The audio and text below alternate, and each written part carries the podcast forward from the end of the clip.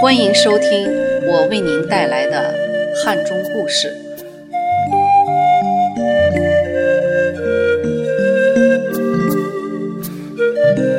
今天给大家带来张尚忠先生的文章《十八里铺往事》。汉中城东有一座千年古镇，名叫十八里铺。地名因距离汉中老城十八华里而来，有古意。今人改叫铺镇，只是个行政区划名字，没意思。从前人们把从汉中去古镇叫下十八里铺，从镇上往城里走叫上汉中府。小时候第一次到十八里铺是念初中时，那是在全民大唱革命歌曲的年代，我正在学习竹笛。听人讲，十八里铺有个年轻人是吹笛子高手，汉中城无人能及，自己便邀约另一爱好文艺的同学慕名去了。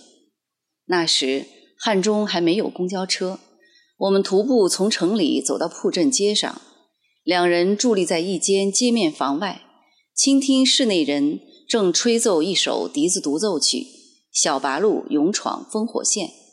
水平果然很高，我们不敢去打扰。听完曲子，又从镇上步行返回汉中。印象中，那时的镇子很荒凉，没有街市，更无人流。一条条空寂的街道，像是拍老电影的场景地。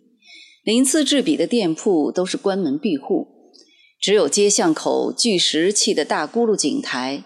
仿佛在讲述着古镇昨日的繁华景象。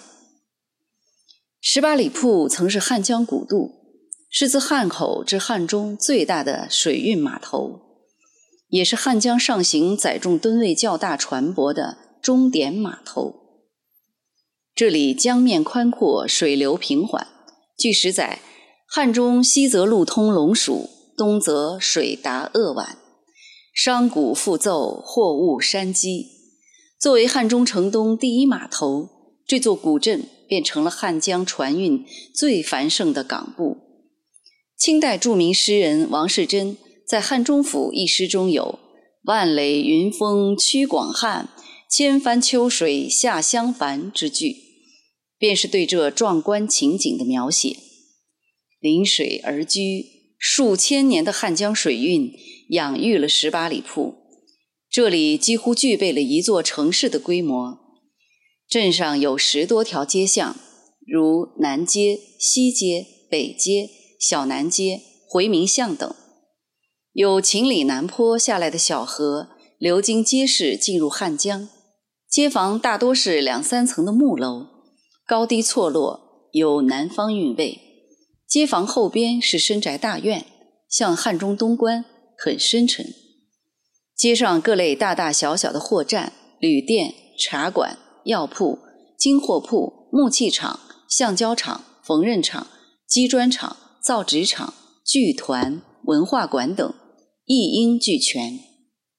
尤其是茶馆最多，东西南北各路客商聚在这里，喝茶听书是其次，大多是在茶馆谈生意、做买卖的。二十世纪五十年代，这里曾是南郑县政府所在地。八十年代，在旧水运码头一带兴起的集贸市场，日均人流量竟接近两万人。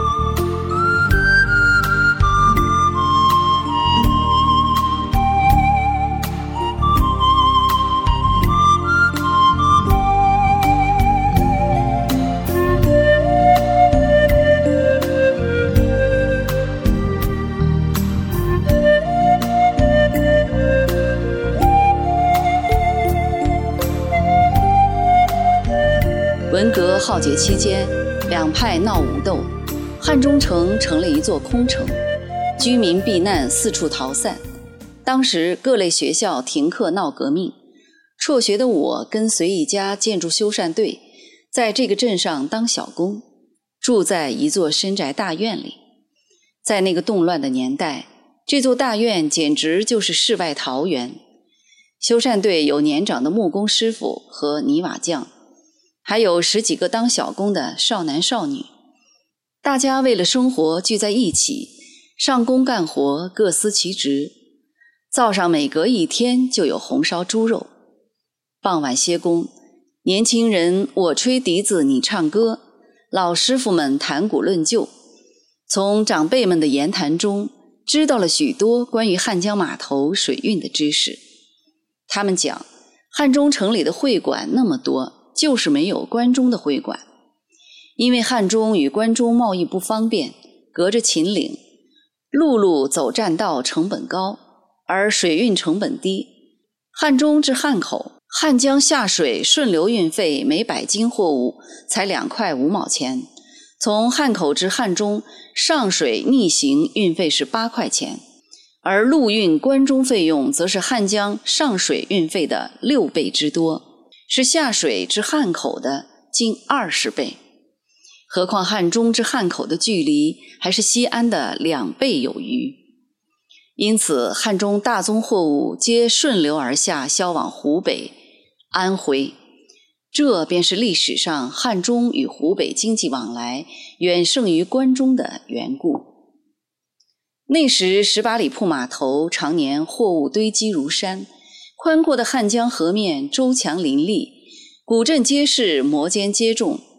修缮队的几位老师傅识字不多，但见识广。他们指着古渡口方向讲拜码头的来历，说旧时汉江水运有汉中帮、湖北帮等船帮，彼此往来要互相拜访。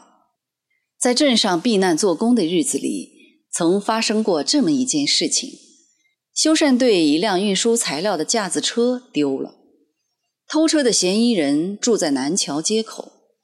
半夜里，我们去捉贼，那贼却从后门溜走，去镇子西头找到革命造反派，诬告说是另一派的人在镇上抓人。于是，一群全副武装的造反派把我们包围在沟口。一阵枪响，子弹从耳边嗖嗖飞过，我们当了俘虏。老少十多个男人高举着双手，在一伙武装人员的押送下。从南桥街口一直被押到公路西头的陕西第二地质勘探队，几经盘问，放我们回去时，天已经快亮了。文革中在十八里铺的那段经历早已过去，但故事里古渡口那千帆秋水下襄樊的盛景，至今仍让人向往。如今的十八里铺古镇。早已经是陕西著名的现代化工业城镇了。当年镇上那位吹竹笛的年轻人，后来成了汉中歌剧团的专业演奏员，如今是陕西省管弦学会竹笛专业的会长，六十多岁了，还经常上台吹奏。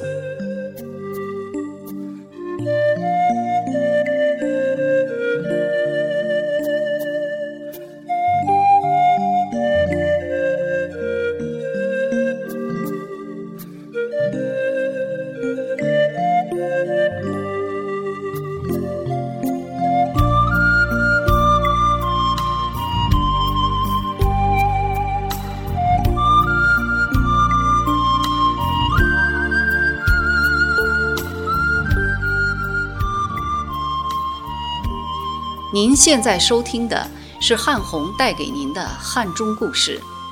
如果您还有关于汉中的有趣故事或文章要与大家分享，请您在喜马拉雅客户端给我留言。谢谢大家收听。